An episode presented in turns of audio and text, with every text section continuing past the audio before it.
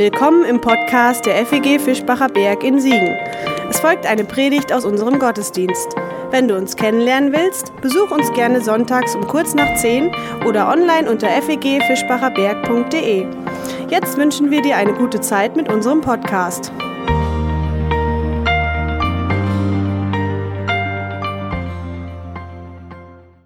Neue Predigtserie Leidenszeiten.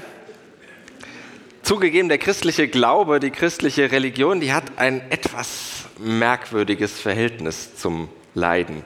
Zwischen Weihnachten und Ostern, da liegt eine wochenlange Passionszeit, die wird sogar noch angekündigt durch das, was wir gerade machen, nämlich die Vorpassionszeit. Also Passionszeit reicht nicht, sondern man braucht auch noch eine Vorpassionszeit. Und in diesem Jahr geben wir uns dem mal ein wenig hin.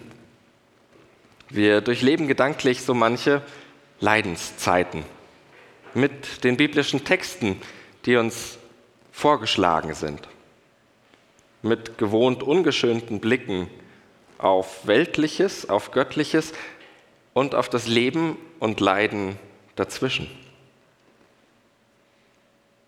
Unsere erste Leidenszeit, die entführt uns unter dem Titel Unruhig in eine wohlbekannte Gegend. Eine wohlbekannte Gegend aus der Bibel, zumindest für die, die ein bisschen geübter sind, in diesen biblischen Geschichten sich äh, zu bewegen, die sich da ein bisschen auskennen. Es geht ins Heimatdorf Jesu nach Kapernaum an den See Genezareth. Das sogenannte Galiläische Meer, so wird es auch genannt, immer mal wieder Schauplatz der neutestamentlichen Erzählungen. Immerhin die Heimat Jesu. Da war er unterwegs. Ganze sechsmal schippert Jesus mit seinen Leuten über den See und in unserer heutigen Geschichte, da überquert er den See einmal von Norden nach Süden. Das sind so etwa knapp 20 Kilometer. Der ist insgesamt 21 Kilometer lang.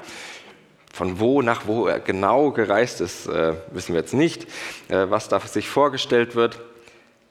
Eine Strecke von knapp 20 Kilometern und für Jesus verging diese Bootsfahrt allerdings wie im Schlaf. Aber hört mal selbst rein aus Markus 4, die Verse 35 bis 41. Und am Abend desselben Tages sprach er zu ihnen, lasst uns ans andere Ufer fahren. Und sie ließen das Volk gehen und nahmen ihn mit, wie er im Boot war, und es waren noch andere Boote bei ihm. Und es erhob sich ein großer Windwirbel, und die Wellen schlugen in das Boot, sodass das Boot schon voll wurde. Und er war hinten im Boot und schlief auf einem Kissen. Und sie weckten ihn auf und sprachen zu ihm, Meister, fragst du nichts danach, dass wir umkommen? Und er stand auf und bedrohte den Wind und sprach zu dem Meer, Schweig, verstumme. Und der Wind legte sich und es ward eine große Stille. Und er sprach zu ihnen, was seid ihr so furchtsam? Habt ihr noch keinen Glauben? Und sie fürchteten sich sehr und sprachen untereinander, wer ist der, dass ihm Wind und Meer gehorsam sind?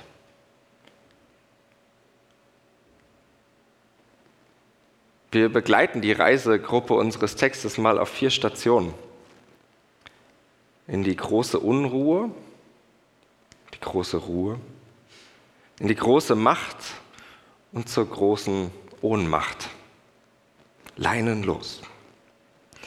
Die große Unruhe, und dabei beginnt die Geschichte ja eigentlich recht unspektakulär. Jesus macht Feierabend nach einem langen Tag, an dem er ein Gleichnis nach dem anderen erzählt hat, mal der großen Menge in aller Öffentlichkeit, mal bei seinen Leuten, wo er noch mal genauer darüber diskutiert hat mit ihnen.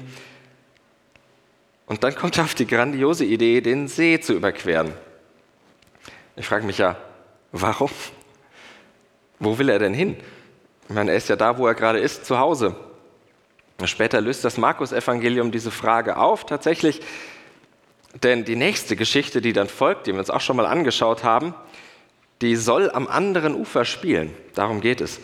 In einem Gebiet, das mit dem jüdischen Glauben eigentlich gar nichts zu tun hat, wenig am Hut hat.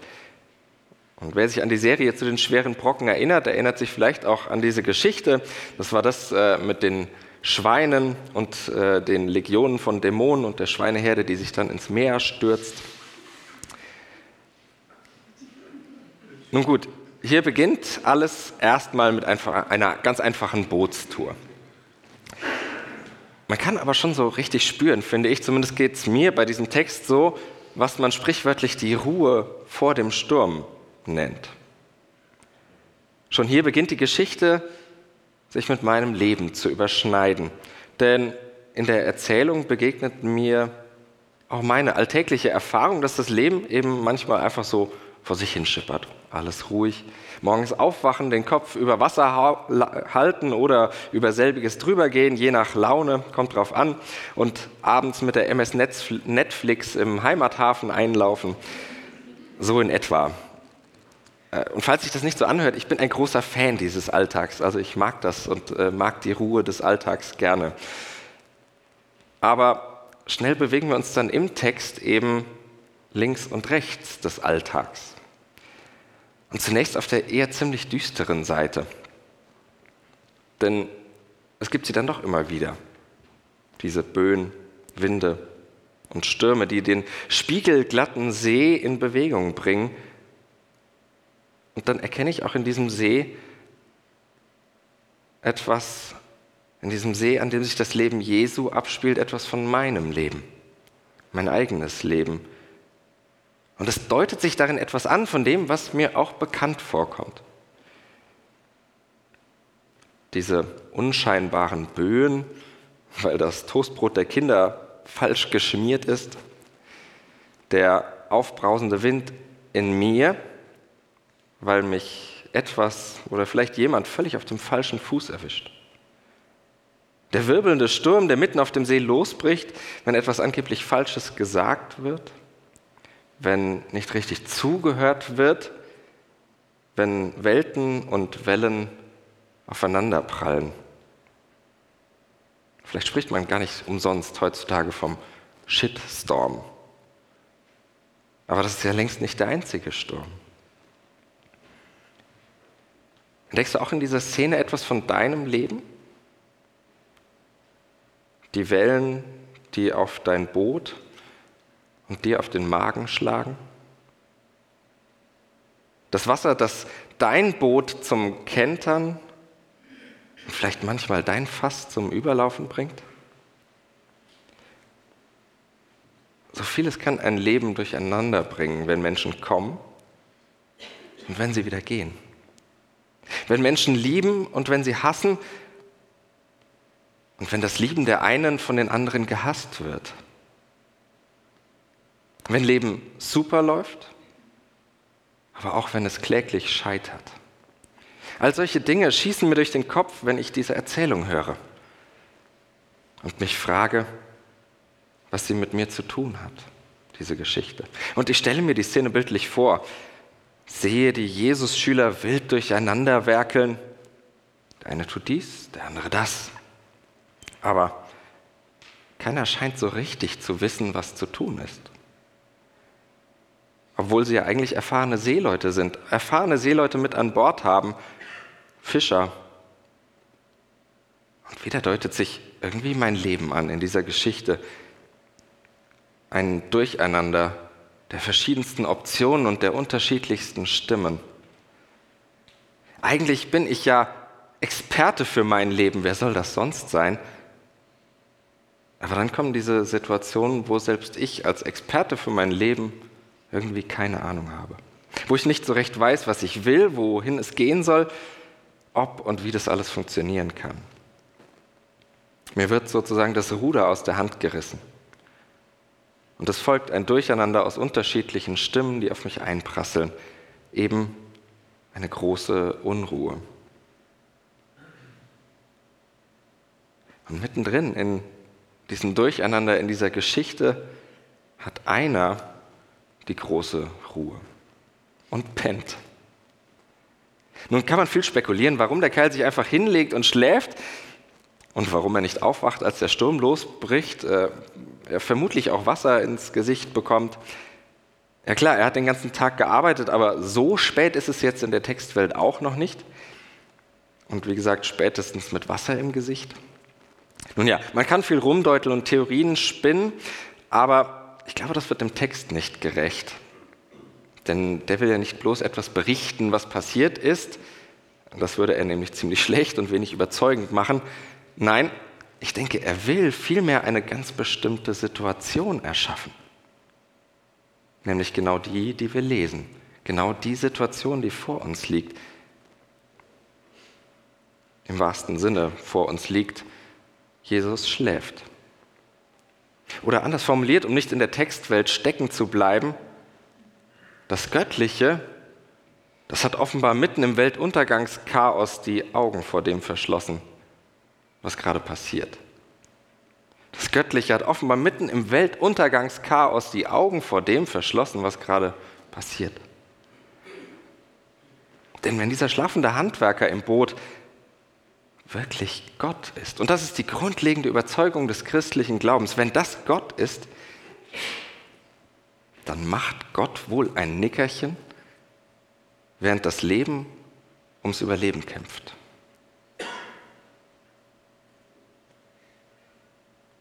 Und da spiegelt sich im aufgewühlten Galiläischen Meer eine Menge von dem, was ich täglich erlebe.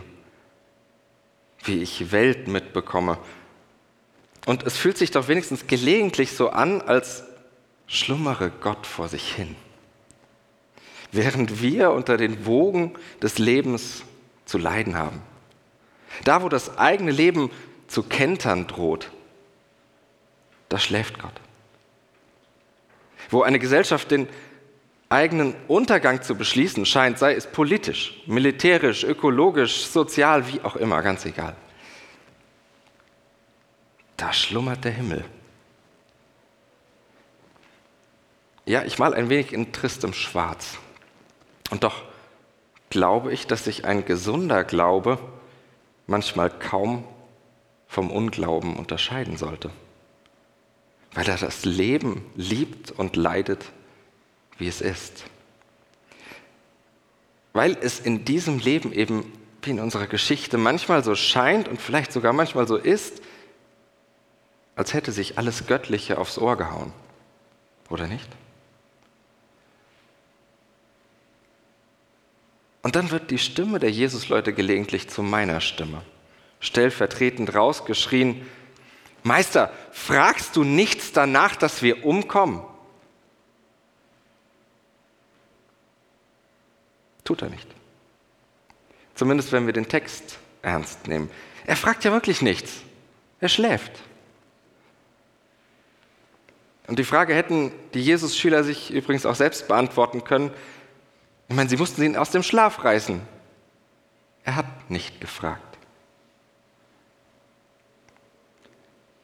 Klingt daher nach einer rhetorischen Frage oder anders gesagt, es klingt nach einer Frage, mit der ich mich oft genug identifizieren kann. Eigentlich ist es meine Frage, die mir die Weggefährten des Jesus aus Nazareth hier abnehmen. Gott, wo bist du? Ist dir eigentlich scheißegal, was hier passiert? Irgendwie eine Allerweltsfrage, aber doch eine so wichtige Frage. Weil sie hier für mich gestellt wird. Weil sie ausgesprochen wird. Weil sie sein darf und weil sie vielleicht manchmal sein muss. Vielleicht bist du aufgewachsen und dann haben wir vielleicht manches gemeinsam mit solchen Sätzen wie Gott macht keine Fehler, Gott ist souverän, die Wege des Herrn, die sind unergründlich und Gott hat schon einen Plan. Kennst du? Vielleicht geht es dir dann auch so, dass sie die vielleicht wichtigste aller Fragen manchmal im Keim ersticken. Sie geben sich, als hätten sie schon eine Antwort. Eine Antwort, vor der sich jedes Weiterfragen verbietet. Meine Befürchtung ist aber, dass wir uns damit etwas ganz Entscheidendes verbieten würden. Nämlich das Suchen nach dem Göttlichen. Denn ich glaube, wo das Suchen endet, da lässt sich dann auch nichts mehr finden. Der Gott, der nicht immer wieder auf dem Weg gesucht wird, nach dem gerufen wird, nach dem geschrien wird, ich glaube, der wird auch irgendwann nicht mehr gefunden, weil er uns zwischen den Fingern zerrinnt, wenn wir meinen, ihn in Händen zu halten. Wenn wir meinten, das Göttliche zu haben, wenn wir es versuchen festzuhalten. Man nennt diese Art der Suche Klage. Das, was uns hier begegnet, dieser verzweifelnde Schrei zum Himmel, fragst du nichts danach, dass wir umkommen.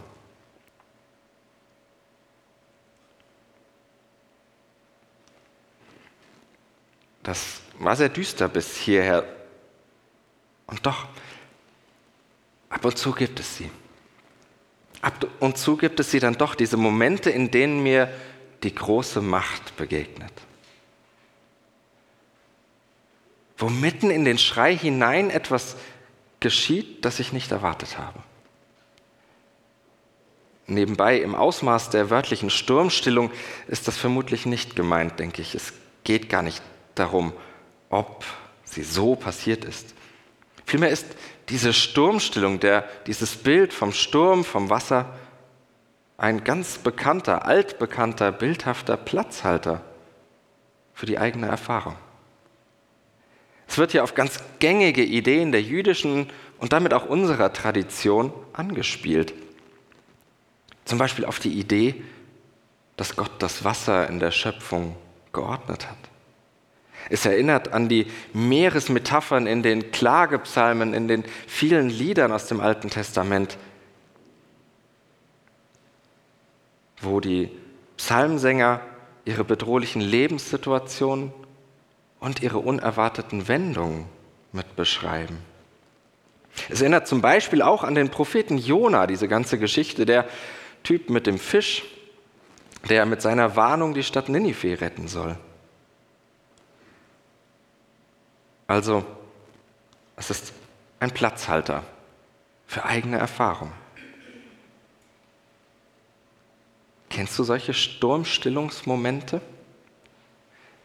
Diese unerwartete Wendung, in der du vielleicht sogar womöglich erst später, als die Situation schon längst vorbei war, gemerkt hast, vielleicht war das eine Begegnung mit dem Göttlichen.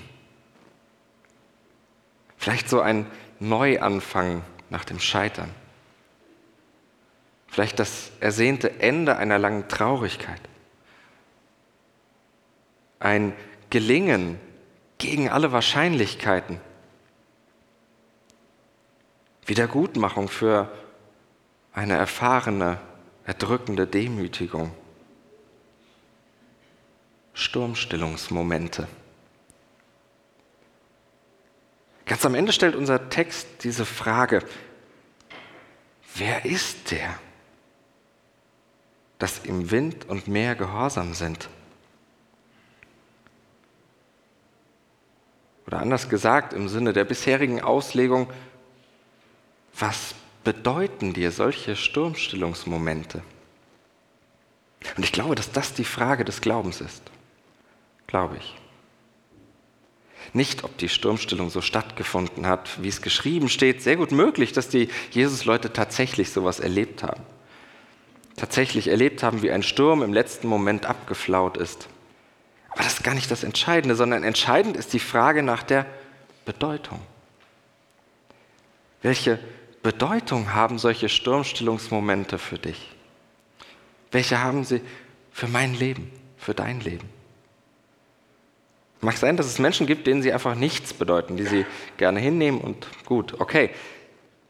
Mein Leben und Glauben fragt aber danach, nach dieser Bedeutung, nach dem Sinn der Dinge, die ich erlebe. Und das ist übrigens etwas anderes als eine Erklärung. Der Satz, Gott hat meinen Sturm gestillt, der erklärt nichts. Er deutet. Er gibt Sinn das heißt, er gibt meinem Erleben eine Bedeutung, einen Sinn, ordnet mein Leben in ein größeres Ganzes, in einen großen Zusammenhang ein. Und er richtet mich aus auf eine Dimension meines Lebens, die ich nicht einfach kontrolliere, die ich nicht einfach in der Hand habe.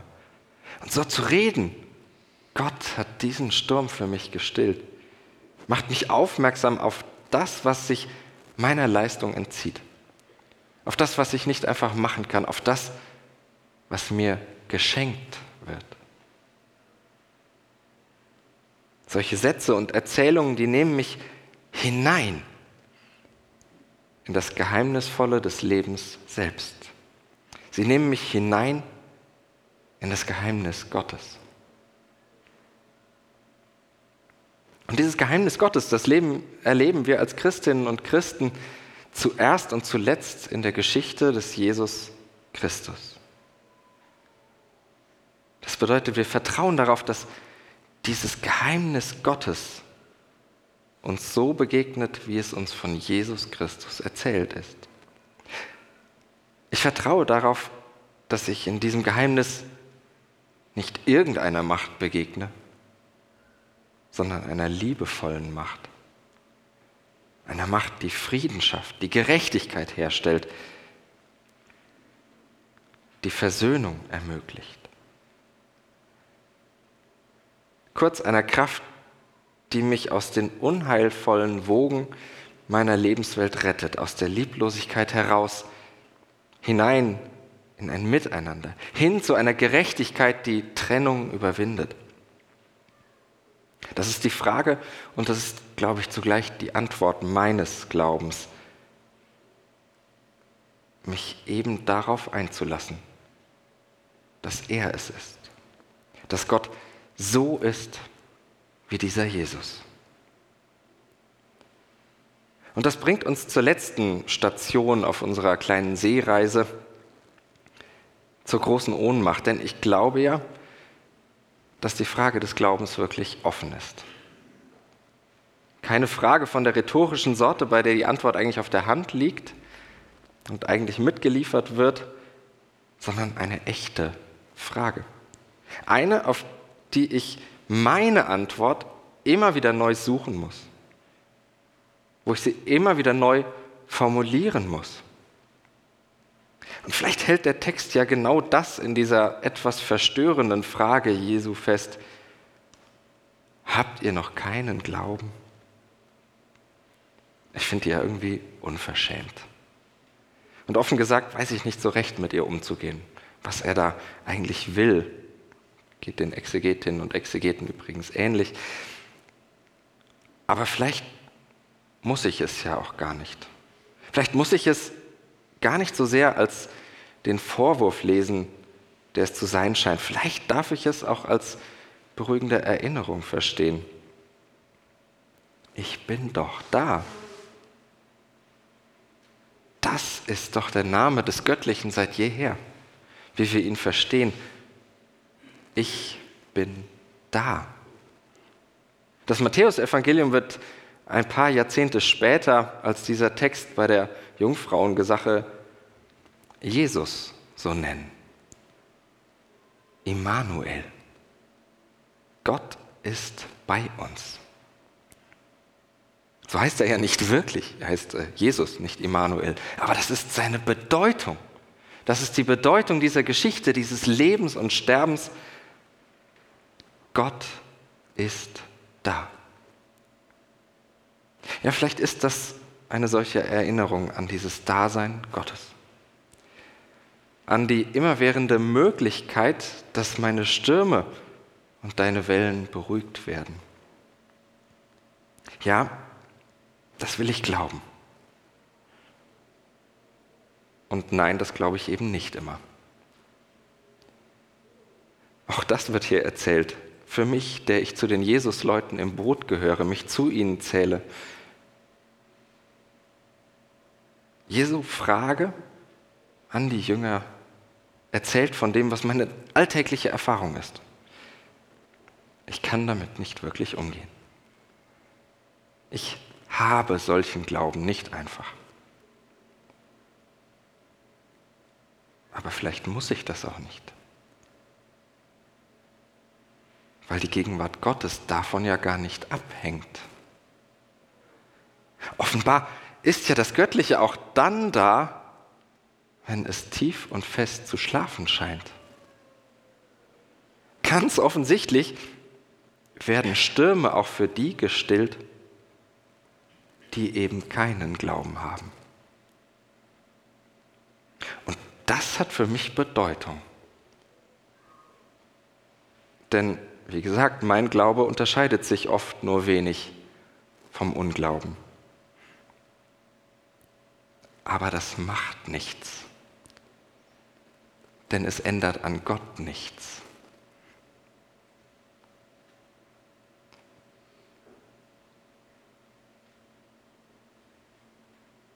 Und so wird mir diese Geschichte, dieses aufgewühlte Meer unserer Erzählung zu einem Spiegel meines Lebens.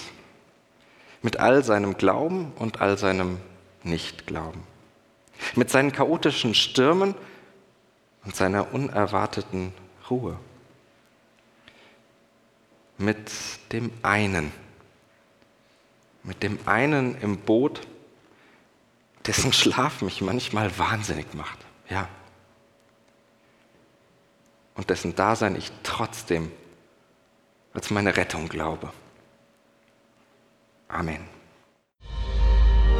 Das war's für heute. Um keine neue Folge zu verpassen, kannst du den Podcast einfach auf deinem Smartphone abonnieren. Mehr Informationen findest du unter fegfischbacherberg.de. Wenn es dir gefallen hat, lass uns gerne einen Kommentar oder eine Bewertung da und sag es weiter. Tschüss und vielleicht bis zum nächsten Mal.